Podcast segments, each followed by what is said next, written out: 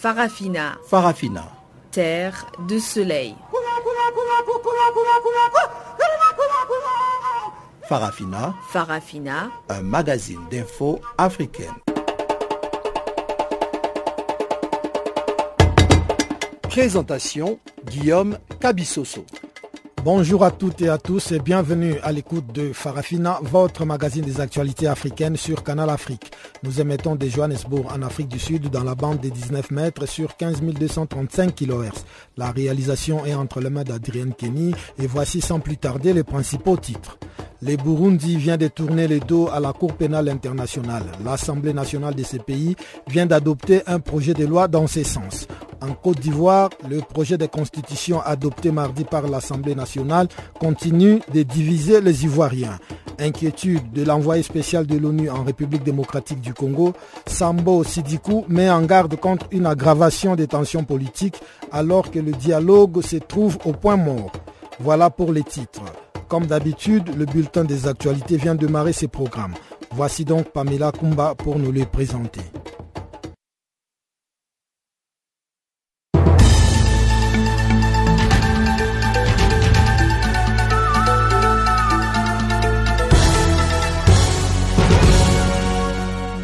Merci Guillaume, bonjour à tous. Nous ouvrons ce bulletin avec le président Idriss Déby Itno qui a été froidement accueilli à Berlin par ses concitoyens de la diaspora. Organisé en petits groupes de manifestants, il scandait des slogans tels que Déby dictateur, Allemagne complice. Le président tchadien et président en exercice de l'Union africaine, Idriss Déby Itno, a rencontré la chancelière allemande Angela Merkel à Berlin. Au menu de leur discussion, la sécheresse dans la région du lac Tchad, la sécurité et les flux migratoires. La visite officielle du président tchadien a été critiquée en Allemagne en raison de la crise post-électorale et des violences répétées à Djamena.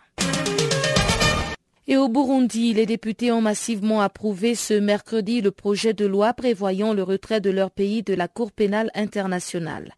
Sur les 110 députés présents, 94 ont voté oui, 14 se sont abstenus et 2 ont voté contre. Le texte devra encore être approuvé par le Sénat, largement dominé par le parti au pouvoir, avant d'être promulgué par le président Pierre Kourounzinza. La semaine dernière, le premier vice-président burundais, Gaston Sindimo, avait expliqué à la presse que la CPI était un moyen politique utilisé par la communauté internationale pour opprimer les pays africains et faisant référence à l'ouverture quelques jours plus tôt d'une enquête de l'ONU sur les violations des droits de l'homme commises dans le pays depuis 2015, Gaston Sindimo a estimé qu'il s'agit d'un complot visant à faire du mal au Burundi. Et selon le statut de Rome qui régit la CPI, ce retrait prendra effet un an après la notification officielle.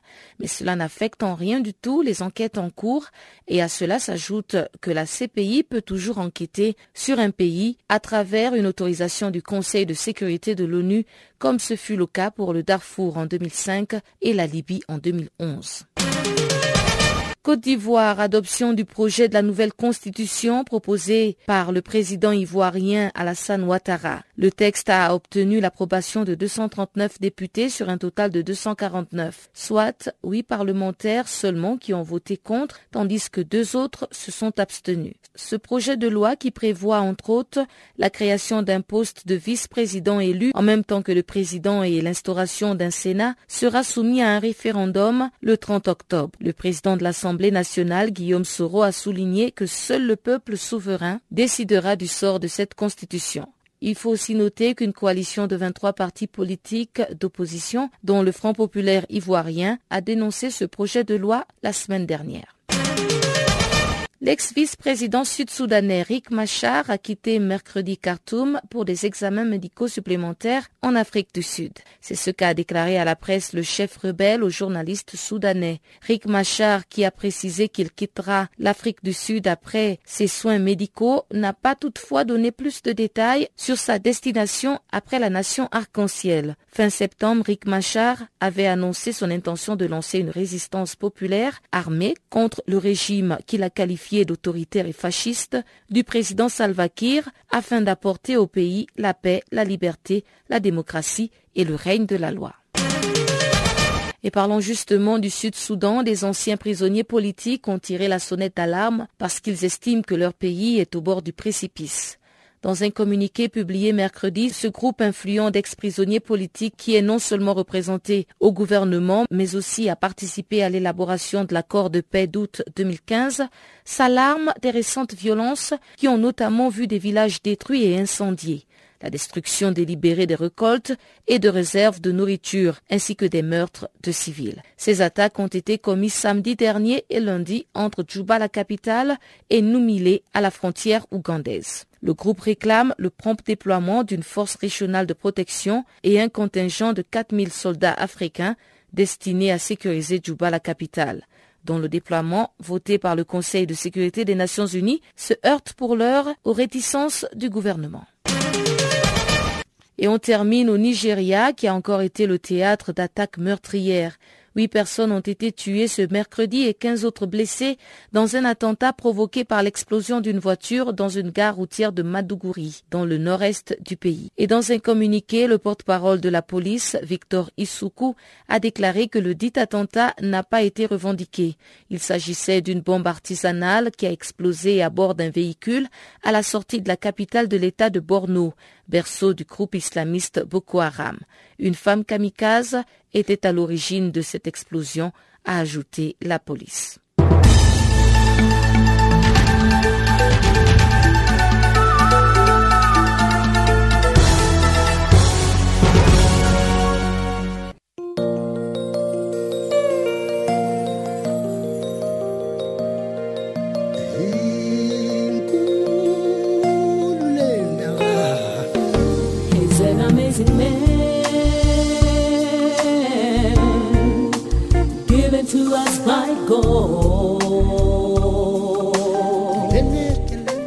Channel Africa, la voix de la renaissance africaine.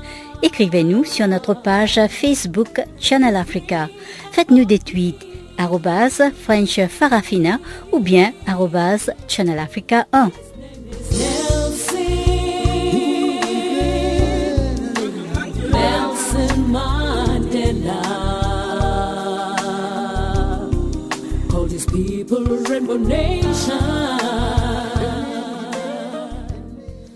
Bonjour à tous. Nous ouvrons ce magazine des actualités par le Burundi où les députés ont massivement approuvé ce mercredi un projet de loi qui prévoit le retrait de ce pays de la Cour pénale internationale.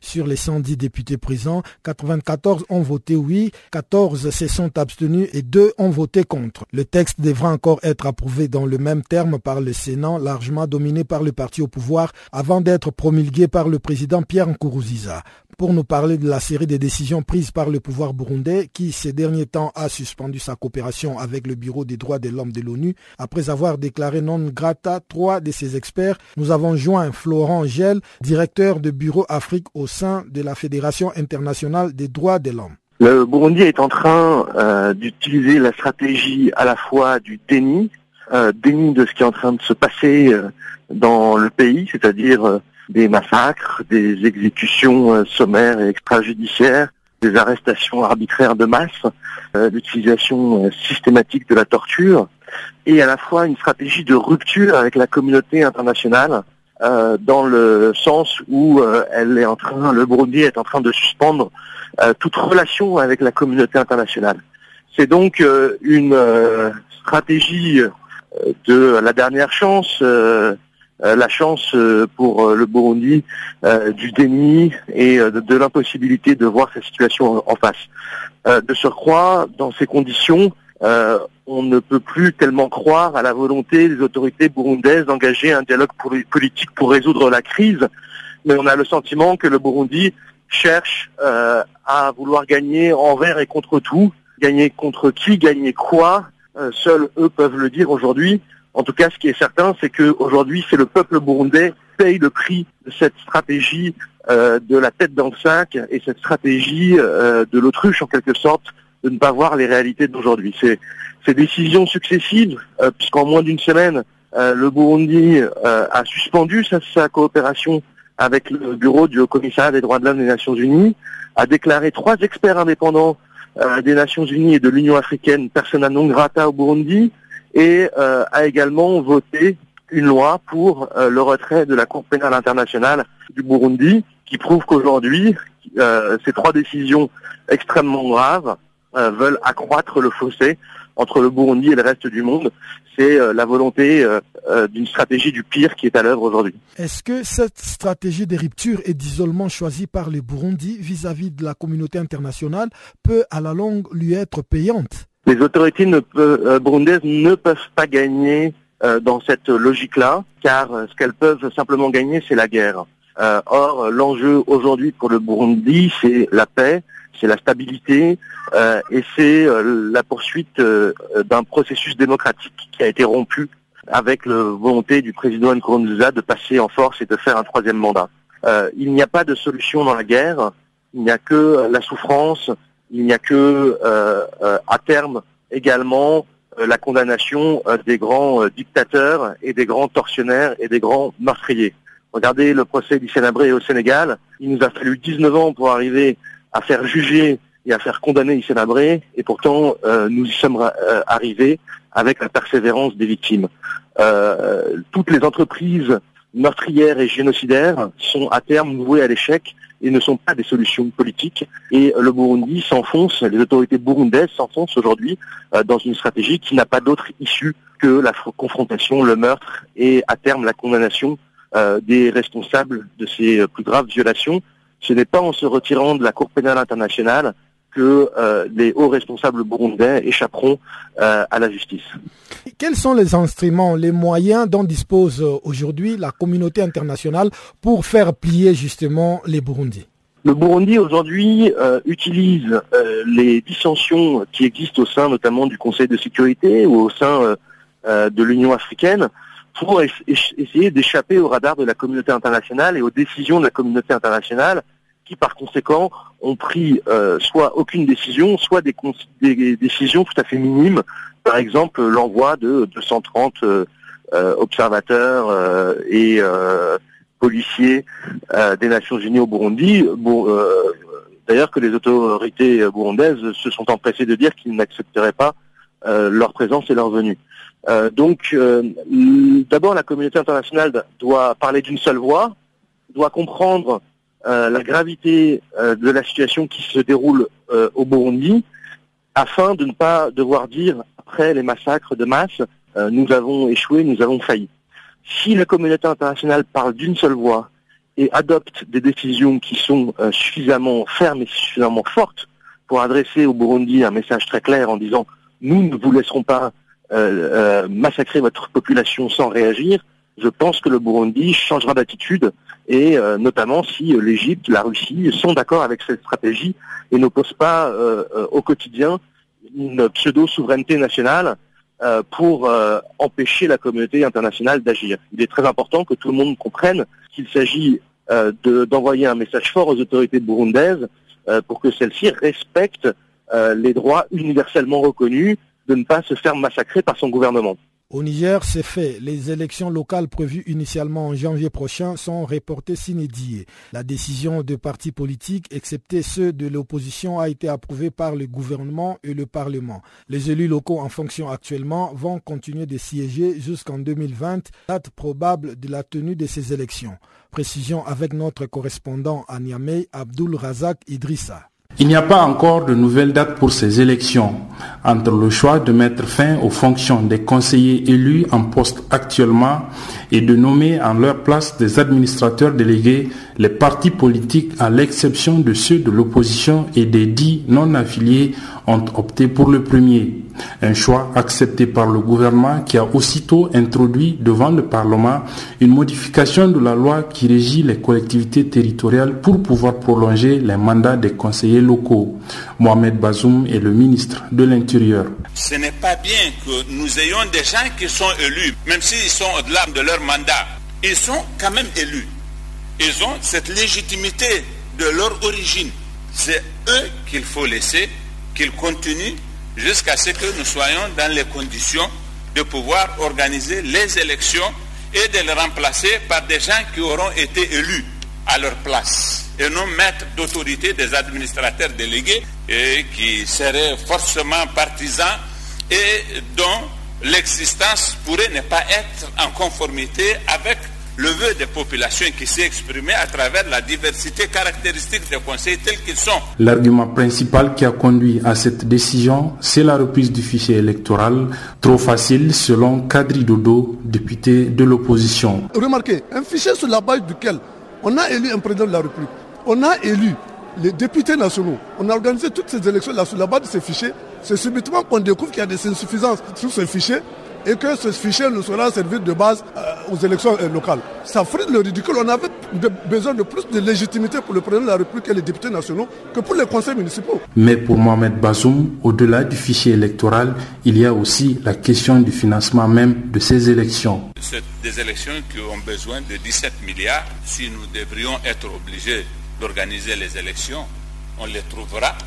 Mais si les partis politiques de façon unanime nous demandent de reporter, nous, ça nous fait l'économie de 17 milliards par ces temps de difficultés financières. C'est une bonne occasion, je peux vous le dire, sans complexe. Abdullah Razak Idrissa à Niamey pour Channel Africa. En Guinée, l'annonce de la démission du capitaine Moussa Dadis Kamara crée la surprise dans le bureau exécutif de son parti sans toutefois le branler.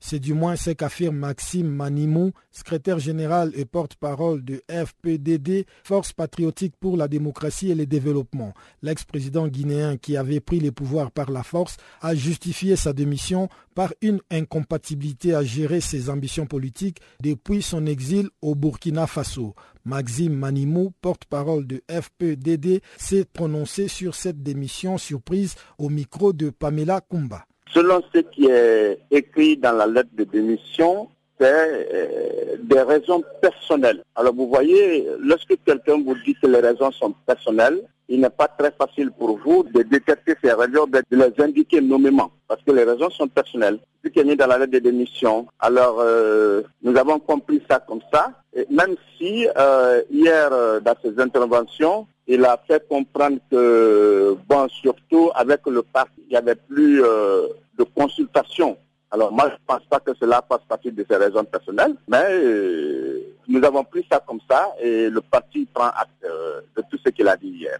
Il a été appelé en direct euh, sur une antenne de la place. Mais est-ce que c'était une décision prévisible? On sait qu'il est absent depuis très longtemps. Et euh, malgré cela, le, parti a tenu à, le présenter comme son candidat pendant les élections, même si cette initiative n'a pas abouti. Mais est-ce que, quelque part, vous vous attendiez à ce qu'à un moment ou à un autre, euh, il décide d'abandonner le parti? Euh, Vous savez qu'en matière politique, les revers à toute distance, n'est-ce pas, sont possibles. Donc, ce qui reste clair, nous avons quand même été surpris.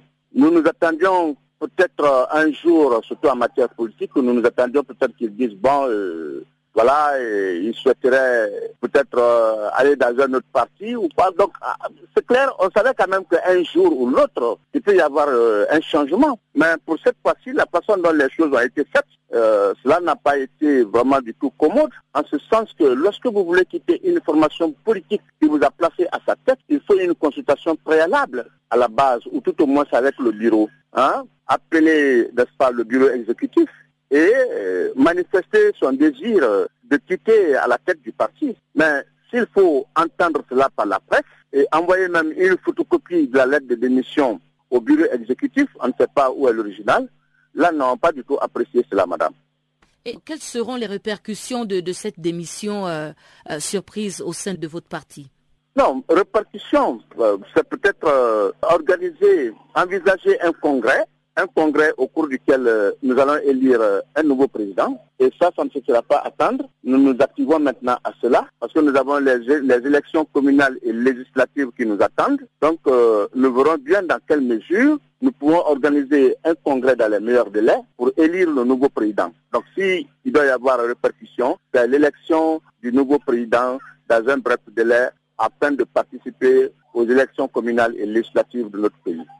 Mais passé l'effet de surprise, est-ce que quelque part l'absence de Moussa Dadis Kamara va se faire ressentir dans ce parti quand on sait que physiquement déjà il était absent pendant très longtemps?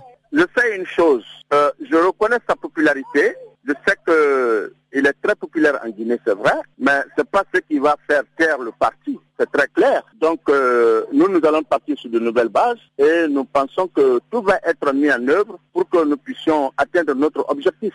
Donc, euh, peut-être une façon de me dire, est-ce que son départ ne va pas nous ébranler? Non, pas du tout, pas du tout. Au contraire, nous allons passer par les voies et moyens pour nous relancer davantage et pour répondre aux besoins de la population. Alors, même si Moussa Dadis Kamara a évoqué des raisons personnelles, est-ce que quelque part, vous ne suspectez pas ces deux mêlés avec la justice?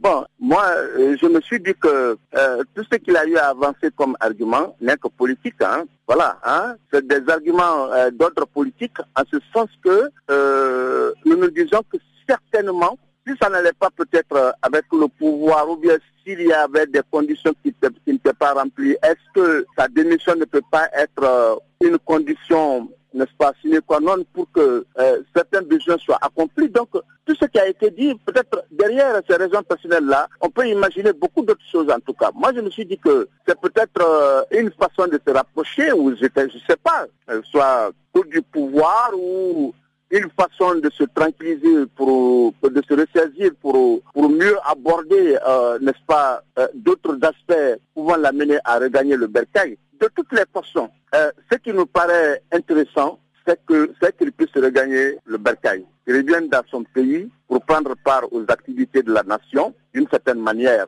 Si en démissionnant à la tête de ce parti, c'est ce qui peut l'amener, n'est-ce pas, à, disons, euh, regagner le pays, euh, moi je pense qu'il n'y a aucun problème. C'est pourquoi je vous ai dit que nous ne sommes pas du tout ébranlés, même si on a été surpris par euh, la démission parce qu'on n'a pas été consulté au préalable. Mais nous sommes déterminés réellement à l'accompagner quand il aura besoin de nous. Hein. Hein, nous ne sommes pas ébranlés, nous ne sommes pas fâchés. Et voilà, derrière ces raisons personnelles-là, on peut imaginer tant d'autres choses. En Côte d'Ivoire, l'Assemblée nationale a adopté mardi le projet de nouvelle constitution voulu par le président Alassane Ouattara. L'avant-projet des constitutions ivoiriennes pour une troisième république consacre notamment la création d'un Sénat, d'un poste de vice-président et qui rend plus souple les règles d'éligibilité pour l'élection présidentielle. Un texte qui sera soumis au référendum en principe le 30 octobre prochain, alors que plusieurs partis politiques et forces vives du pays battent campagne pour son rejet. Abraham Denis Yerouba est le président de l'Action pour la protection des droits de l'homme, APDH en sigle. l'Assemblée nationale, vous savez que c'est un vote politique. L'Assemblée nationale est une chambre aujourd'hui qui n'a pas en son sein une opposition. Donc, c'est le groupement au pouvoir qui est représenté à l'Assemblée nationale. Donc, c'est un vote qui ne nous surprend pas, qui ne nous surprend pas en tant que tel. C'est tout à fait normal que des conseils politiques soient donnés pour donner une caution à une action qui est menée par un gouvernement dont on est issu, par un groupement politique dont est. Donc, pour nous, c'est un vote politique.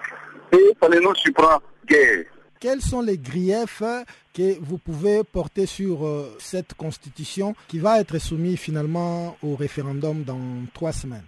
En termes de griefs, c'est trop dit. Nous n'avons pas de griefs particuliers, mais nous sommes inquiets en tant que défenseurs des droits de l'homme et en tant que, disons, organisation qui faisons la promotion de la démocratie. Quand nous lisons le projet, il y a certaines avancées en termes démocratiques que la Constitution prend en compte, cet avant-projet prend en compte, à savoir l'intégration ou la prise en compte totale des préambules, qui prend en compte tout ce qui concerne les déclarations universelles des droits de l'homme, etc. Ce sont des avancées démocratiques.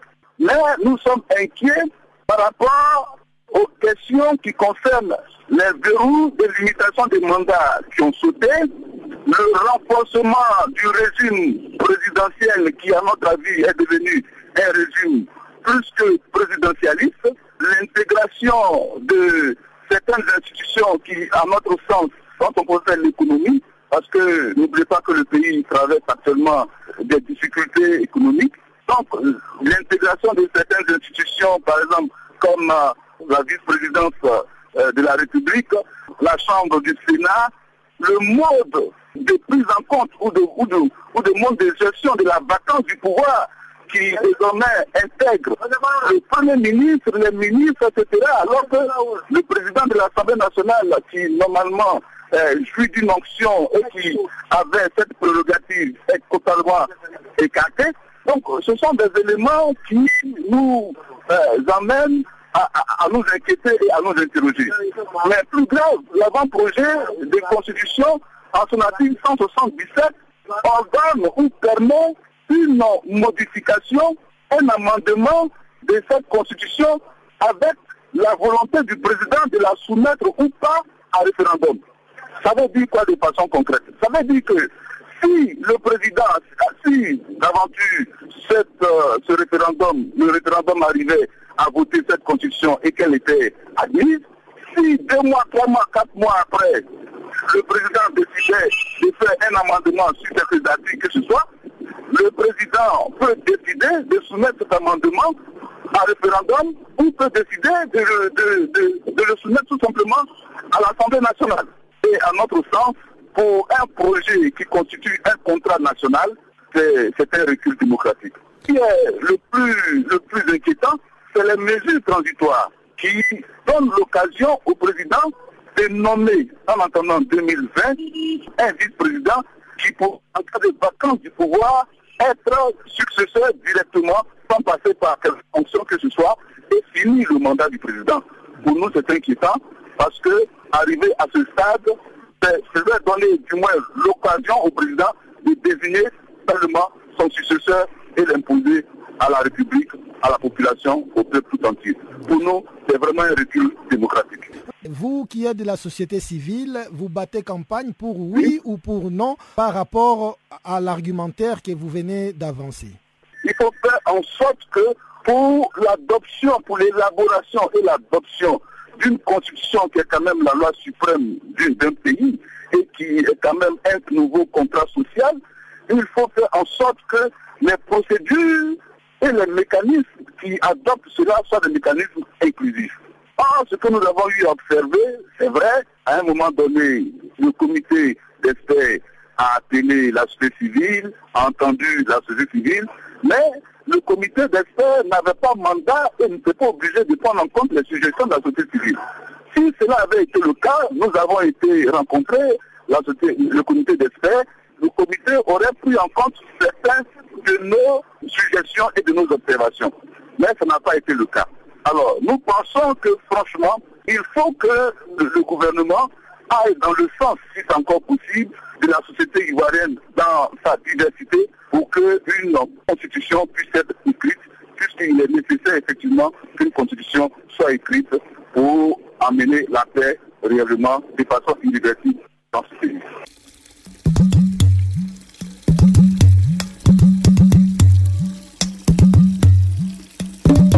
Vous écoutez Channel Africa à la radio et sur internet www.channelafrica.org.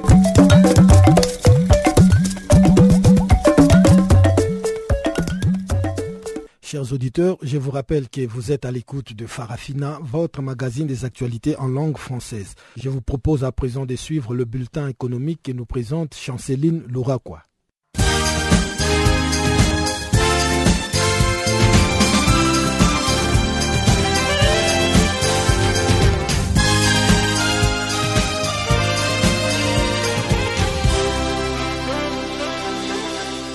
Bonjour, ce bulletin économique s'ouvre au Togo. À l'issue de la première tranche de l'émission de billets des trésoreries sur le marché financier régional de l'Union économique et monétaire ouest-africaine, les groupes bancaires Aura Group lèvent ce mercredi plus de 20 milliards de francs CFA, soit 32,3 millions d'euros ou encore une sur-souscription de 6% pour une opération par appel public à l'épargne. Cette opération par appel public fait suite à un prêt interbancaire de 20 milliards de francs CFA obtenu en juillet dernier auprès de la Banque ouest-africaine de développement, BOAD en cycle. Ces nouvelles marges de manœuvre vont permettre à Aura Group d'investir dans l'extension de leur réseau Aura Bank et à des services de leur clientèle, les particuliers et les petites et moyennes entreprises principalement. Notons que la durée de l'emprunt sur 18 mois assure un taux d'intérêt de 5,75% par an. D'après la directrice générale d'Ora Group, Bitan Touré Ndoye, la synergie entre une banque à vocation panafricaine et les investisseurs régionaux est un motif de satisfaction. Aura Group contribue au développement d'un secteur financier ouest africain capable de financer leurs économies. Rappelons que l'ancien nom d'Aura Group était Financial Bank Group. Aura Group est une société commerciale régionale basée au Togo, bancaire tenant avec des opérations couvrant six pays d'Afrique. En 1988, Aura Group avait obtenu une licence pour couvrir les premiers secteurs privés, a conduit l'unité bancaire au Bénin. Depuis lors, la banque a élargi sa présence à cinq autres pays, entre autres les Togo, les Gabon, Tchad, la Mauritanie et la Guinée. Les groupes comptent actuellement 1650 collaborateurs et plus d'une centaine d'agences. La justice sud-africaine a ouvert le mardi une enquête contre le ministre des Finances, Pravin Gordon. Ce dernier a été accusé de fraude. Le ministre Gordon est mis en cause pour avoir donné son feu vert au départ à la retraite d'un de ses subordonnés dans des conditions frauduleuses. Il est accusé d'avoir installé au sein du fiscal une unité spéciale depuis 2014. Cette unité aurait espionné des hommes politiques dont l'actuel président sud-africain Jacob Zuma engouffré dans de nombreux scandales financiers. Ces accusations de fraude sont liées aux indemnités de licenciement qui auraient été versées à deux cadres supérieurs du fiscal sud-africain lorsque Pravin Gordon dirigeait les services fiscaux, un poste qu'il a occupé pendant dix ans. Les ministres des Finances a toujours nié ces accusations et affirme avoir dirigé le fisco dans le respect de la loi. Les ministres Pravin Gordon dénoncent alors un coup politique. Notons qu'il reconnaît néanmoins l'existence de cette unité spéciale. Signalons qu'il est considéré par certains Sud-Africains comme un chantre de la lutte contre la corruption. Pour beaucoup d'observateurs, ils craignent que l'économie sud-africaine paye les prix de cette affaire judiciaire. Ils craignent que les agences de notation décident d'une baisse de la note financière du pays en décembre prochain. Rappelons que Pravin Gordon était commissaire du fiscal sud-africain SARS en sigle de 1999 à 2009. Cette annonce des poursuites engagées contre le ministre a immédiatement plongé les rands sud-africains qui perdaient en fin de matinée plus de 3% par rapport au dollar à 14,22 rand pour 1 dollar. En Côte d'Ivoire, la société de transport abidjanais Sotra en sigle a annoncé le mardi de vouloir se renforcer de nouveaux engins d'ici décembre prochain. C'est avec 500 autobus neufs qui permettront d'améliorer la mobilité urbaine des populations abidjanaises. C'est dans le but d'œuvrer au retour de la grande société de transport abidjanais Sotra en sigle signalant que c'est une initiative du président de la République Hassan Ouattara qui a tenu sa promesse d'œuvrer pour la nation. Au Burkina Faso, l'ancien ministre des Compaoré et ancien diplomate Seydou Bouddha a été élu le mardi au conseil d'administration de la Banque mondiale. À ces postes, les Burkinabés devraient défendre les intérêts des 23 pays africains, dont le Niger, la Côte d'Ivoire, la Guinée équatoriale, le Cameroun, les Gabon, le Bénin, le Mali, le Sénégal, le Tchad et les Togo. C'est la première fois que le Burkina Faso accède à un siège administrateur au conseil d'administration du groupe de la Banque mondiale.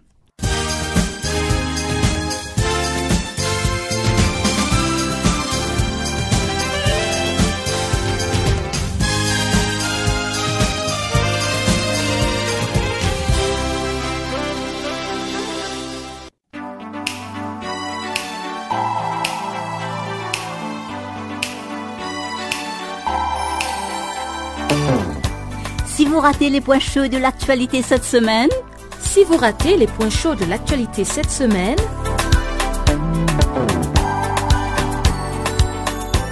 eh bien, sans plus tarder, suivez la revue des actualités de la semaine sur Channel Africa, la voix de la Renaissance africaine.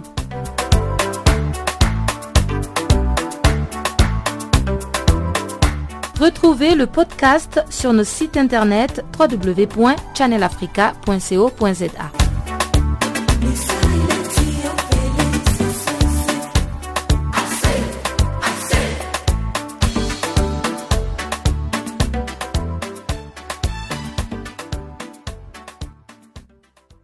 Sambo Sidikou, l'envoyé spécial de l'ONU en République démocratique du Congo, craint que le pays bascule dans la violence généralisée. Il a fait savoir mardi soir à l'occasion d'une réunion du Conseil de sécurité consacrée à la situation en République démocratique du Congo.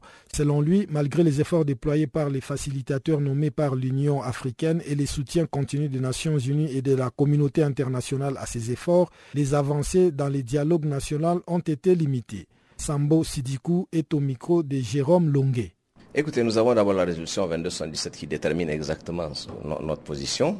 La résolution dit élection en fin de cette année, mais aussi dialogue entre Congolais pour euh, des élections apaisées. Manifestement, nous n'aurons pas d'élection à la fin de cette année, parce qu'il n'y a pas de fichier électoral pour y aller. Donc il y aura un certain retard, et c'est pour ça que nous soutenons la facilitation de l'Union africaine entre Congolais pour arriver à un accord pour aller vers des élections transparentes, libres et apaisées. Ce que nous voulons au Congo, c'est des élections honnêtes d'abord, dans le respect de la constitution de leur pays, qui a des dispositions très claires par rapport à qui peut être candidat ou qui ne peut pas être candidat. Le dialogue avec une partie de l'opposition est en cours. Nous espérons que ce dialogue va atterrir incessamment. Il va certainement atterrir un certain nombre d'accords. Nous verrons quels sont les points de convergence, les points de divergence entre la majorité et l'opposition qui est au dialogue. En particulier, un accord sur la séquence des élections, législatives, présidentielles et provinciales en une seule fois, comme ils ont dit, et si, les moyens techniques et financiers le permettent, les locales également. Ensuite, aller vers un gouvernement d'union nationale et d'autres types de dispositions sur lesquelles il faudra s'entendre. Nous attendons de voir ce que cela va donner. Mais il reste qu'il y a une frange significative de l'opposition qui n'est pas dans ce dialogue. Or, la résolution 2217 est très claire. Il faut un dialogue le plus largement inclusif possible. Alors, qu'est-ce qu'il faut faire? Il faut d'abord atterrir ce premier dialogue et ensuite voir ce qui se passera ailleurs. Quelle forme de discussion, quelle forme de contact il y aura entre ceux qui sont au dialogue aujourd'hui et l'opposition, l'autre opposition, ou entre la présidence, la majorité et l'autre opposition, je ne sais pas, je ne pourrais pas parler au nom des Congolais. Tout ce que je sais, c'est que si nous ne trouvons pas de solution entre Congolais, nous risquons de replonger dans les affres euh, terribles des problèmes dont souffrent en particulier les populations du Congo.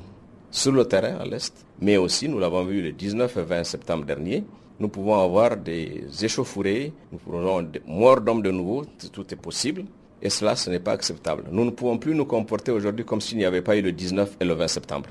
Alors concernant justement ce processus et ce défi électoral, on, sait qu'en termes logistiques, euh, les Nations Unies ont déjà aidé euh, la RTC donc à organiser des élections. C'est un défi euh, dantesque. Est-ce qu'aujourd'hui les Nations Unies sont prêtes également à renouveler cet effort? Encore une fois, la résolution 2217 adoptée en fin mars de cette année est très claire. Les Nations Unies soutiennent la révision du fichier électoral qui a besoin d'être révisé. C'est évident. Il y a des nouveaux majeurs qu'il faut y intégrer, il y a des morts à expurger, il y a la diaspora, etc. Ça, c'est un fait.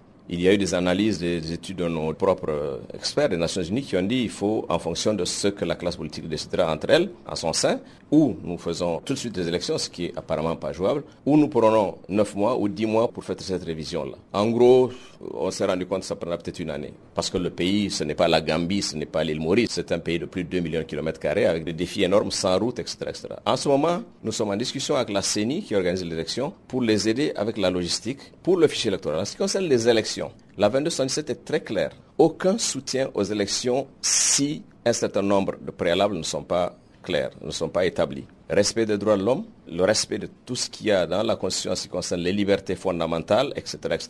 Et cela sera évalué et ce sera le Conseil de sécurité qui décidera. Ce n'est pas moi, chef de la MONUSCO, je suis trop petit pour ça, comme on dit. Voilà où on en est. Concernant justement euh, donc euh, les problèmes à l'est, vous les évoquiez, il y a eu clairement un tournant avec les massacres de Béni. Est-ce qu'aujourd'hui donc euh, la société congolaise, mais aussi aidée par les Nations Unies, peut aller de l'avant et, faire en sorte que toutes les violations des droits de l'homme soient du domaine du passé? Béni reste, comme l'a dit le pape, la honte pour toute la communauté internationale et pour les Congolais également. Il ne se passe pas de semaine où quelqu'un n'est pas tué du côté de Béni. Et euh, c'est d'autant plus douloureux pour nous que nous avons des hommes sur le terrain qui travaillent avec les forces armées congolaises. La coopération s'est beaucoup améliorée. Nous allons jusque dans la forêt combattre les ADF, qui sont ceux qui perpétuent ces massacres, mais ce n'est pas suffisant il faut que nous ayons davantage les populations avec nous, que nous ayons l'information, que nous ayons leur confiance, que la police se mette aussi au travail au niveau de Béni pour permettre à nos forces d'aller au contact de cet ennemi-là et le combattre dans la forêt, comme nous avons fait en prenant deux de leurs camps où nous avons découvert des bunkers, des tunnels, etc. Nous ne savions pas que cela existait. Il faut aussi améliorer les choses sur le plan de l'information. En plus, on peut se poser la question, je me pose moi la question de plus en plus, si le type de force que nous avons, et c'est ce qu'il y a de plus adapté pour ce genre de combat, qui est vraiment une guerre asymétrique. Il nous faut plus de forces spéciales, c'est évident, nous avons des jeunes Guatémaltèques, des Sud-Africains qui font un excellent travail, mais ça n'est pas suffisant. Et ça, ce sont des choses que je vais discuter avec le Conseil de sécurité. Donc, je ne vous dirai pas que les problèmes sont réglés, parce que les problèmes ne sont pas réglés du côté de Béni. Il n'y a pas de jour où je ne reçois pas de tweets, de messages nous attaquant directement et m'attaquant directement moi-même. Mais la situation est beaucoup plus compliquée que cela parce que la région aussi doit prendre ses responsabilités dans cette affaire. Les ADF étaient venus il y a 25 ans de l'Ouganda. Aujourd'hui, il y a là-dedans des Congolais, il y a un peu toutes les nationalités, etc. Je n'ai pas de preuves, comme certains le disent, que c'est une force terroriste. Il semble la terreur, c'est évident, parce que des gens qui tuent au Rwanda, le président Paul Kagame a menacé de rompre les relations diplomatiques entre Paris et Kigali. Des menaces qui interviennent après que des juges français ont demandé la relance de l'enquête sur l'attentat de 1994 qui avait coûté la vie à l'ex-président Juvenal Abiyarimana. Chanceline Louraquois nous en fait les comptes rendus. Paul Kagame a lancé une nouvelle charge contre la France. Le président rwandais a implicitement menacé Paris lundi d'une nouvelle rupture de relations diplomatiques à la suite de la décision prise par des juges français de relancer leur enquête sur l'attentat contre l'ex-président Juvenal Abiyarimana attentat qui a déclenché les génocides rwandais de 1994. Si tout recommencer doit s'assimiler à une preuve des forces, eh bien nous aurons une preuve des forces. A mis en garde le président Kagame à Kigali lors d'un discours devant le Parlement. Les juges français ont en effet décidé de relancer leur enquête pour entendre l'ex-général Faustin Kayumba Nyamwasa qui accuse l'actuel président Paul Kagame d'être l'instigateur de l'attentat contre Juvenal Abiyarimana. L'attentat contre l'avion d'Abiyarimana, le 6 avril 1994, est considéré comme l'élément déclencheur du génocide des Tutsis qui a fait au moins 800 000 morts. Au Rwanda, une commission d'enquête a imputé l'attentat à des extrémistes Hutus voulant se débarrasser d'un président jugé trop modéré. En France, L'enquête ouverte à Paris après la plainte de famille de l'équipage composé des Français avait été close en janvier et une demande des non-lieux soumise par la défense de cette protagoniste mise en examen. La décision des juges de demander l'audition de l'ex-général Niamwasa est susceptible d'ouvrir un nouveau délai de plusieurs mois. Après avoir trouvé ce qu'il cherchait, n'était pas là et ne reposait sur rien, je lis dans les médias que nous devrions tout recommencer, a lancé le président Kagame avant de menacer d'une nouvelle rupture des relations diplomatiques. Les relations diplomatiques avec la France avaient été rompues et l'ambassade de France à Kigali fermée entre 2006 et 2009 à la suite de l'émission des mandats d'arrêt par un juge français contre les proches du président Kagame soupçonnant un commando du Front patriotique rwandais au pouvoir d'être derrière l'attentat contre Juvenal à Biarimana. C'est la France qui devrait être sur les bancs des accusés et être jugée, a lancé le président. Les autorités rwandaises accusent toujours l'armée française d'avoir été impliquée dans les génocides de 1994. Ancien chef d'état-major de l'armée rwandaise, Kayumba Nyamwasa s'est réfugié en Afrique du Sud où il a fait l'objet d'au moins de deux tentatives d'assassinat. Au Tchad, les victimes du régime Hissène Abré ont été abandonnées à leur propre sort cinq mois après le verdict condamnant à perpétuité l'ex-président tchadien.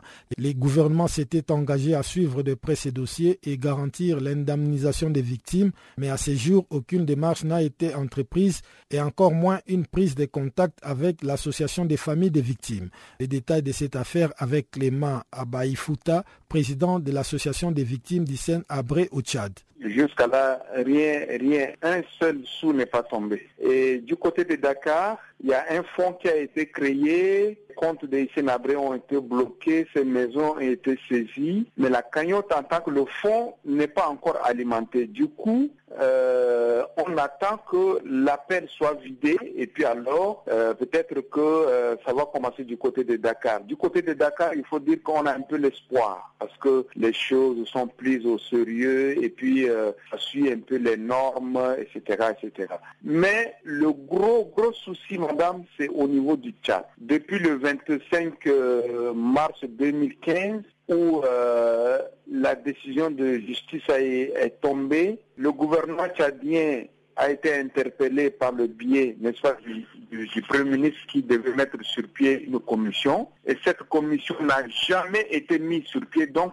il faut dire que rien n'a bougé, ne serait-ce qu'un seul iota. Rien n'a bougé du tout. Et là, c'est ce qui fait le gros, gros souci de, toutes les victimes ici. Là, on est en train, on est vraiment en grande conciliabule pour que euh, des stratégies, des actions soient menées euh, pour que le gouvernement bouge. Là, vraiment, c'est un peu ça le, gros souci et ça devient assez alarmant. Mais le gouvernement vous a-t-il donné euh, une explication? Quand même, ça fait plus d'un an. Avez-vous reçu une quelconque explication sur les raisons de ce blocage? Vous savez, au, lendemain euh, de la décision de la justice, nous, à notre niveau, nous avons introduit une lettre, une demande d'audience auprès du gouvernement, auprès du Premier ministre. Au jour où je vous parle, c'est un silence radio. Nos avocats, de leur côté, ont cherché à rencontrer le gouvernement par le Premier ministre. Rien n'est fait. Alors nous nous posons la question de savoir est-ce qu'il euh, y a une volonté réelle du gouvernement tchadien de voir un jour euh, les victimes du régime de Hissène Abré être dédommagées. C'est là le gros souci. Non seulement ça, les inquiétudes, les menaces, n'est-ce pas, euh, continuent de belles. Vous voyez donc vraiment c'est un peu, disons, l'arbre qui cache la forêt, quoi. Ça, il n'y a pas lueur d'espoir. Ces menaces-là proviennent de qui? Est-ce que c'est de la famille d'Hissène Abré ou bien c'est le régime en place?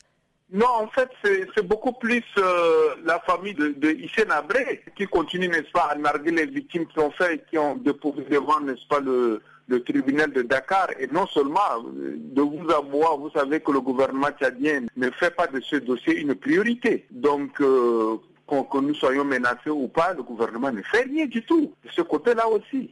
On se souvient quand même que le gouvernement tchadien avait montré une volonté d'en finir avec ce problème. Je pense même qu'il avait pris quelques engagements en ce qui concerne les familles de victimes. Alors, entre-temps, qu'est-ce qui s'est passé? Non, mais vous savez que euh, nos avocats ont même euh, été rencontrés par les hautes autorités de ces pays qui ont fait des propositions en attendant que le, procès ne finisse, qui ont fait des propositions au, gouvernement, au chef de l'État, pour qu'un fonds de soutien soit créé, parce que les victimes continuent à mourir, les victimes sont laissées, n'est-ce pas, à leur triste sort, les enfants sont dans la rue. Donc, de même de ce côté, rien. Donc moi je me dis qu'il y a, y a quelque chose qui ne dit pas son nom. Pourquoi est-ce que le gouvernement garde ce silence, même un mépris? Et lorsque vous allez, n'est-ce pas, à la peine de mort, vous êtes complètement désolé, vous êtes complètement euh, révolté parce que les maisons continuent à pousser. Et moi je me dis que un de ces quatre matins, est-ce que ces gens qui sont condamnés et qui sont gardés là ne, se retrouveront pas dans la rue? Comment analysez-vous cette situation? Le procès d'Issenabré avait rehaussé les espoirs de beaucoup d'entre vous, notamment les familles de victimes et puis euh, quelques panafricanistes aussi qui pensaient que c'était une bonne chose d'avoir un chef d'État africain jugé par des cours africaines. Et euh, là, malheureusement, les retombées ne suivent pas c'est dommage. Rien, rien, rien n'est fait du côté du Tchad. Vous savez, les gens, ils ont peur de la pression internationale. Ils, font des déclarations pour une consommation diplomatique, c'est tout. Hein. Ça, c'est vraiment la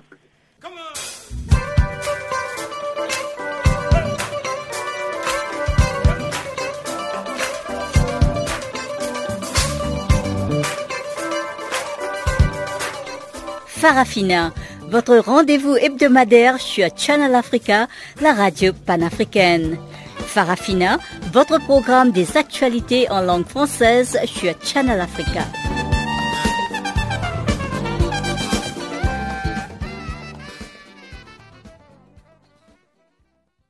Nous voici presque arrivés à la fin de notre programme de séjour, mais avant de nous séparer, cédons encore le micro à Chanceline Nourakoua qui a compilé pour nous les informations sportives.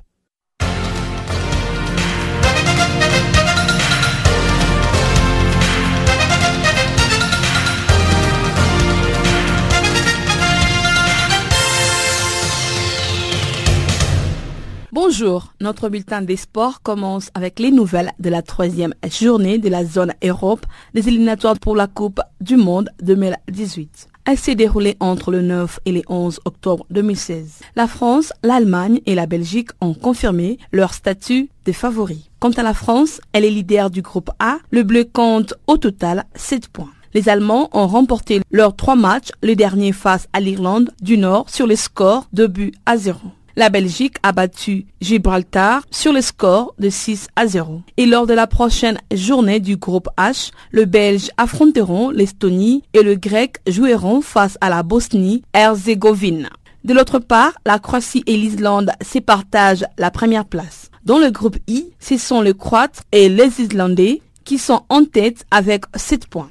La Croatie a battu difficilement la Finlande sur le score de 1 but à 0, tandis que l'Islande a remporté 3 buts à 0, un match important face à une des favorites de ces groupes, la Turquie. Les Turcs sont d'ailleurs à la peine avec seulement 2 points en 3 rencontres. Lors de la première journée, la Turquie aura la possibilité de remporter son premier match face au Kosovo, qui participe pour la première fois aux éliminatoires de la Coupe du Monde. Par ailleurs, l'Angleterre a été malmenée durant les 82 minutes et s'en est sortie grâce à son gardien Joey Hart. Les Anglais ont ramené un point de leur voyage en Slovénie qui leur permet de rester en tête du groupe F tandis que les Espagnols et les Italiens n'ont pas pu se départager lors de la deuxième journée et s'étaient quittés sur un match nul, un but partout. Lors de ce troisième rendez-vous des éliminatoires de la Coupe du Monde, les Espagnols et les Italiens ont remporté leurs matchs respectifs.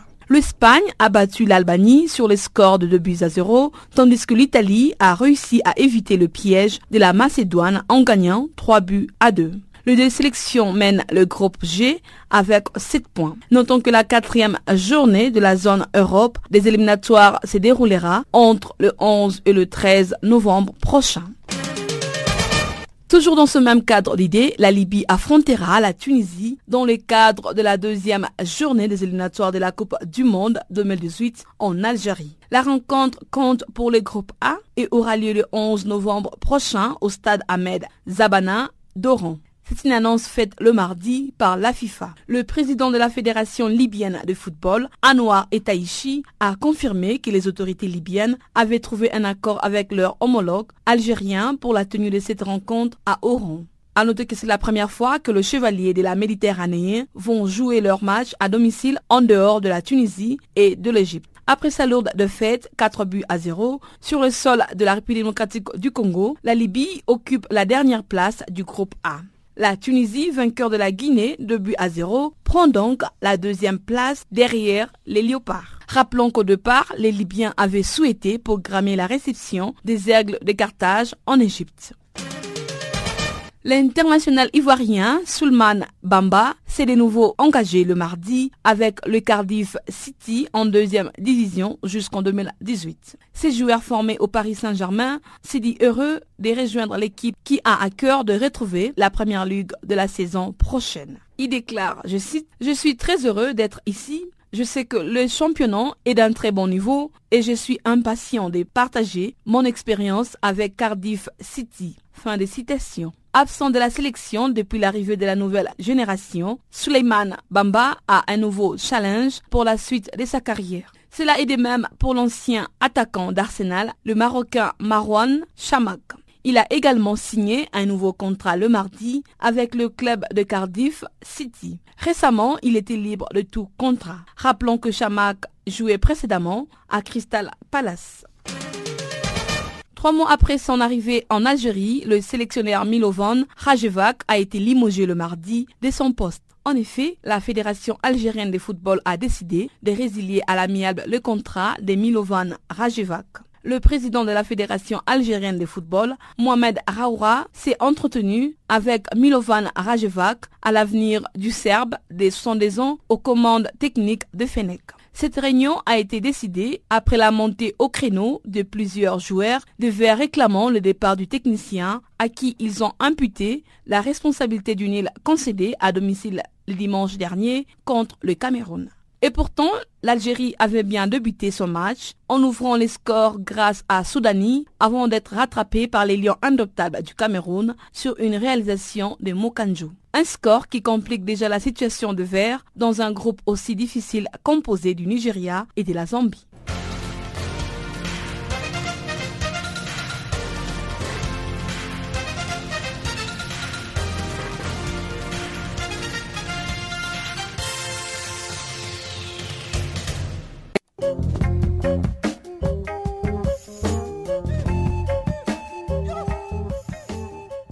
Ainsi s'achève, mesdames, mesdemoiselles et messieurs, cette édition du magazine des actualités sur Canal Afrique.